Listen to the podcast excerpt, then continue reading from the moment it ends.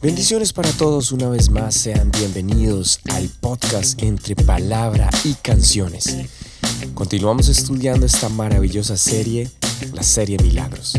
Y no olvides que si activas tu fe y crees en el Señor, vas a recibir tu milagro para gloria y honra de su nombre.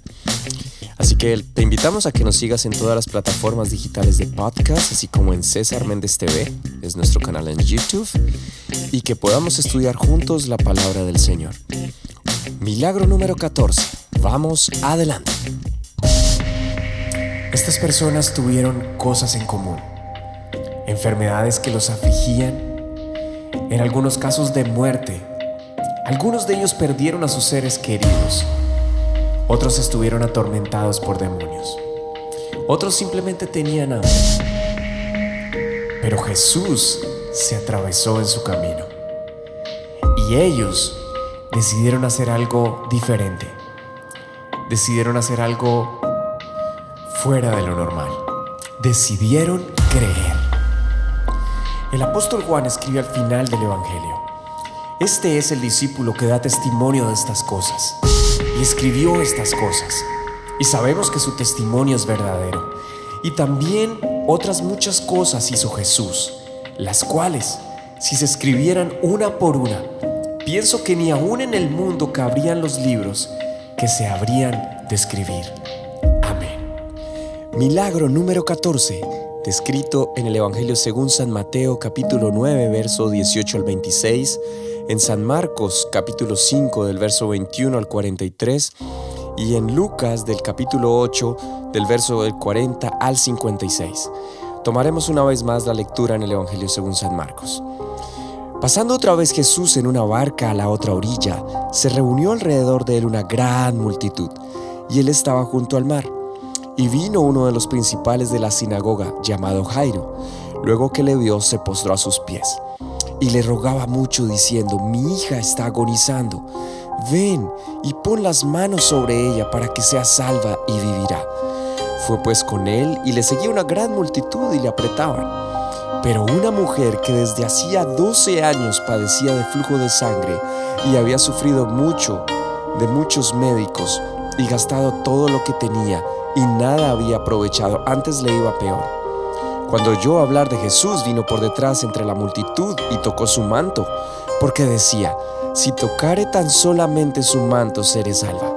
Y enseguida la fuente de su sangre se secó y sintió en el cuerpo que estaba sana de aquel azote. Luego Jesús, conociendo en sí mismo el poder que había salido de él, volviéndose a la multitud, dijo, ¿quién ha tocado mis vestidos? Sus discípulos le dijeron, ¿ves que la multitud te aprieta y dices, ¿quién me ha tocado? Pero él miraba alrededor para ver quién había hecho esto. Entonces la mujer, temiendo y temblando, sabiendo lo que en ella había sido hecho, vino y se postró delante de él y le dijo toda la verdad. Y él le dijo, Hija, tu fe te ha hecho salva, ve en paz y queda sana de tu azote. Mientras él aún hablaba, vinieron de casa del principal de la sinagoga diciendo, Tu hija ha muerto, ¿para qué molestas al maestro? Pero Jesús, luego que oyó lo que se decía, dijo al principal de la sinagoga, No temas, cree solamente y no permitió que le siguiese nadie sino Pedro, Jacobo y Juan, hermano de Jacobo. Y vino a la casa del principal de la sinagoga y vio el alboroto y a los que lloraban y lamentaban mucho. Y entrando les dijo, ¿por qué alborotáis y lloráis? La niña no está muerta, sino duerme. Y se burlaban de él, mas él echándole fuera a todos, tomó al padre y a la madre de la niña y a los que estaban con él y entró donde estaba la niña. Y tomando la mano de la niña le dijo, Talita Kumi que traducido es, Niña, a ti te digo, levántate. Y luego la niña se levantó y andaba, pues tenía doce años, y se espantaron grandemente, pero él les mandó mucho que nadie lo supiese, y dijo que se le diese de comer.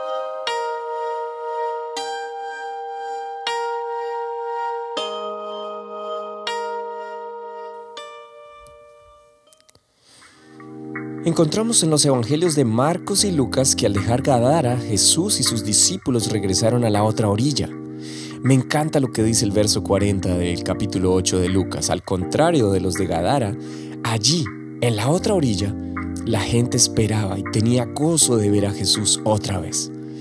Por lo general, cuando se genera este tipo de ambientes donde las personas esperan con gozo y quieren escuchar la palabra de Dios, se activa la fe, hay alabanza y adoración.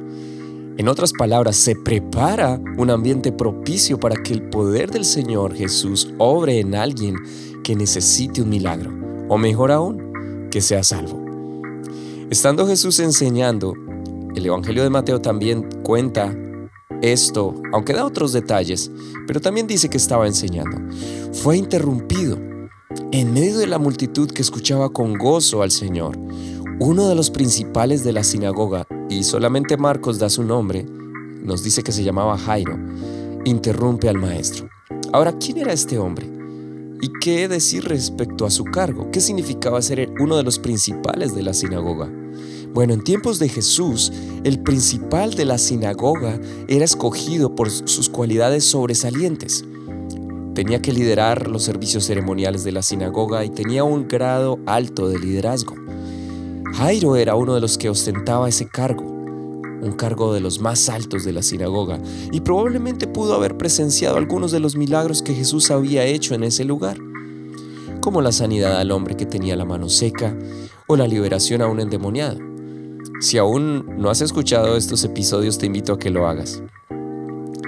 Pero cuando se está atravesando por una dificultad donde la angustia y la desesperanza llegan de sorpresa a nuestras vidas, o afecta el caso de un ser querido, como en el caso de Jairo, su única hija, la vida de su única hija. No hay cargo, no hay liderazgo, no hay puesto de autoridad que pueda hacer algo en estas situaciones. Solo Jesús. Seguramente Jairo había sido testigo de alguno de esos milagros y sabía que Jesús podía hacer algo. Y cuando se tiene esa certeza, hay que poner la fe en acción, conectada con la adoración. Ya lo hemos visto en gran parte de los milagros y lo seguiremos comprobando. Así que Jairo no solo interrumpe al Señor, sino que se postra a sus pies y le ruega, como lo leímos en los versos primeros, versos 22 y 23 le ruega que fuera a su casa a sanar a su hija, que tenía 12 años, una niña adolescente seguramente muy hermosa. Y particularmente nombra eh, la edad o se nombra la edad aquí, porque el número 12 va a tener una aparición en este relato dos veces. Así que Jesús detiene su enseñanza y se dirige a la casa con premura, a la casa de Jairo. Pero la multitud le sigue Seguramente con mucha expectativa siguen al Señor queriendo estar lo más cerca posible para no perder de vista al Maestro. Y tal vez algunos otros o la mayoría con la intención de no perder ningún detalle de lo que estaba por suceder. Pero en ese transitar hacia la casa de Jairo, alguien más entra en escena. Alguien que también escuchó de Jesús. Alguien que había escuchado de los milagros que estaban sucediendo en la región de cómo Jesús había devuelto la esperanza a quienes la, habían perdido y cómo había sanado y liberado a muchos. No sabemos los detalles de cómo esta mujer que entra en escena se enteró. Lo cierto es que el relato nos enseña que era una mujer angustiada, con una enfermedad terrible y vergonzosa, al mismo nivel casi de un leproso para la época. Lo leímos en el verso 26 al 28, pero algo dentro de ella, al igual que Jairo, activó su fe. La llevó a las obras. Es lo que la Biblia llama que la fe sin obras es muerta. Tuvo el sentir, había escuchado de lo que estaba haciendo Jesús, pero luego tuvo que hacer algo. Algo que iba en contra tal vez de la cultura de la época, porque era una mujer que de alguna forma era considerada inmunda. No se podía acercar a las personas, no podía ser tocada, ni podía tocar a nadie pero ella activó su fe y conectó la adoración. Y sí, también por 12 años, pero en este caso no se refería a la edad de ella, sino se refería a la edad o al tiempo mejor que había tenido que soportar esta dificultad, esta enfermedad, este azote. Y como lo leímos, había gastado todo lo que tenía tratando de encontrar la solución a su trágica enfermedad. Era tan agobiante que no había escatimado esfuerzos, ahorros, el dinero, todo para encontrar una solución definitiva a esta enfermedad. En el verso siguiente, el milagro se activó de manera inmediata. Y sí, su enfermedad, el flujo continuo de sangre se detuvo. El azote, como lo llama esta versión, que por 12 años había estado torturándola, día tras día, noche tras noche.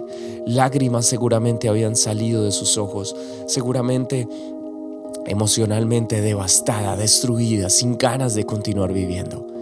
Pero ese día activó su fe, llevó a cabo esa obra, el caminar, el meterse en medio de la multitud, el arrastrarse y tocar el borde del manto del Señor. Y esto es algo novedoso, no lo habíamos visto en los milagros anteriores, en lo cual una persona sin mirar al maestro, sin decirle ni una sola palabra, simplemente movida por la fe, tocó el borde del manto del Señor. Siempre me ha llenado de curiosidad esta, escena porque Jesús conoce todas las cosas. Pero en ese momento dice la palabra que se detuvo el Señor porque sintió al instante que salió virtud, poder de Él. El verso 30 nos deja saber una pregunta bastante particular y un tanto ilógica, porque estaba totalmente asediado y rodeado de una multitud que le apretaba, que le empujaba, que le tocaba.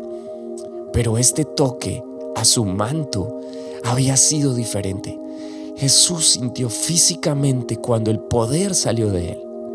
Algo tal vez difícil de comprender en nuestra humana mentalidad. Tanto así que sus discípulos no podían entender el propósito de esta pregunta. El Dios omnipotente en su humilde condición humana iba cargando una a una nuestras enfermedades, como lo escribió el profeta Isaías. Ahora en el verso 32 está mirando a su alrededor para ver quién había sido. Estaba tratando de encontrar con su mirada a la persona que le había tocado con tal grado de fe que un milagro había sido resuelto de manera inmediata. Y tal vez el grado de fe del tamaño de una semilla de mostaza. Pero se había hecho. Y había hecho que Jesús se detuviera en medio de la premura que llevaba. Solo imagina esta escena.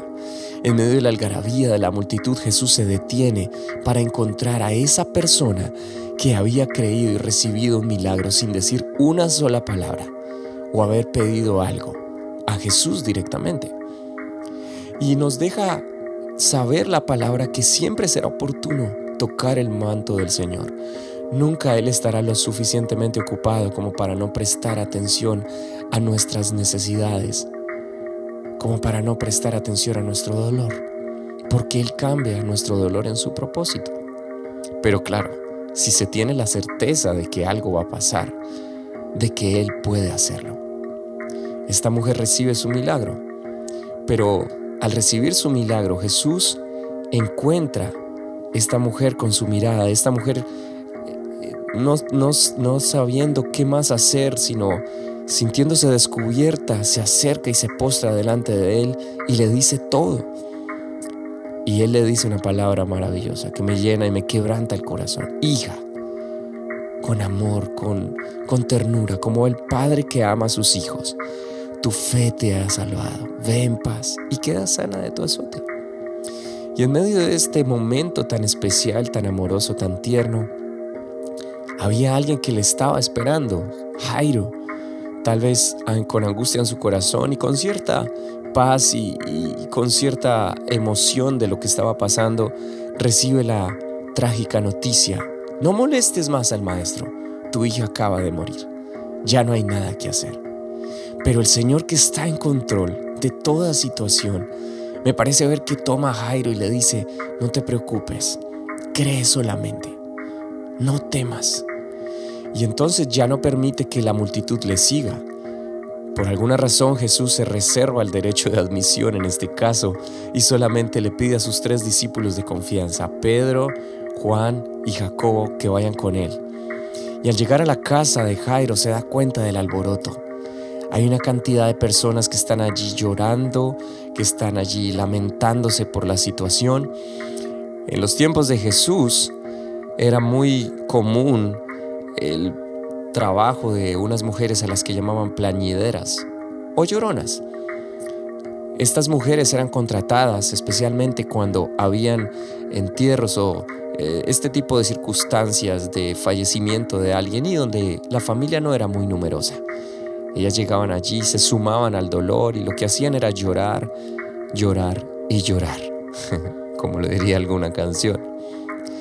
Pero cuando Jesús llega, su poder, Él que es el hacedor de la vida, se molesta y saca a todo el mundo, porque todos empezaron a burlarse de Él con incredulidad y con irrespeto de lo que Él podría hacer. Así que a todos los echa fuera y solamente se queda con estas cinco personas, sus tres discípulos y los dos padres. Se acerca a la niña y antes de esto, a todos los que estaban llorando al sacarlos les dice que no lloren, que por qué lo hacen si la niña está dormida, no está muerta. Pero luego los saca porque se da cuenta de su incredulidad y de la burla que hacen.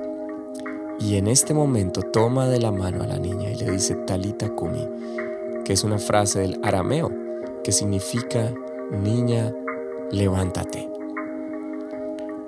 Y luego la niña se levanta y anda y nos da la edad, 12 años también. Se espantan grandemente, no me imagino la reacción de sus padres al saber que la niña estaba muerta, pero ahora verla levantada y con actitud de su edad, seguramente con sorprendida, pero con energía. Y Jesús les pide que le den de comer, pero también les dice que no le digan a nadie. Dos milagros en un solo trayecto, en un mismo día, en una situación muy pequeña, muy corta, pero donde el poder de Jesús tomó el control. Una vez más la palabra nos deja saber que cuando activamos la fe y la ponemos en acción y la conectamos a la adoración, entonces lo impensable, lo imposible puede suceder si colocamos nuestra fe en el autor y consumador de ella, en Jesús. Yo quiero animarte. El número 12 en la Biblia significa gobierno humano. Puedes confirmarlo una y otra vez desde el Antiguo Testamento. 12 tribus de Israel, 12 discípulos que el Señor llamó, y hay una cantidad de patrones o de circunstancias en las cuales confirmas el número 12 en la Biblia como un número de gobierno, de liderazgo. 12 años que tenía esta mujer de azote en su enfermedad, pero ese día Jesús la liberó de su azote, el perfecto Señor y sanador. 12 años tenía la niña que estaba muerta, pero el dador de la vida llegó para darle, devolverle la vida y darle una esperanza muy grande a sus padres. No sé cuál sea tu situación, la desconozco. Pero hoy podrías tocar el manto del Señor, postrarse a sus pies y reconocer que Él puede hacer lo imposible.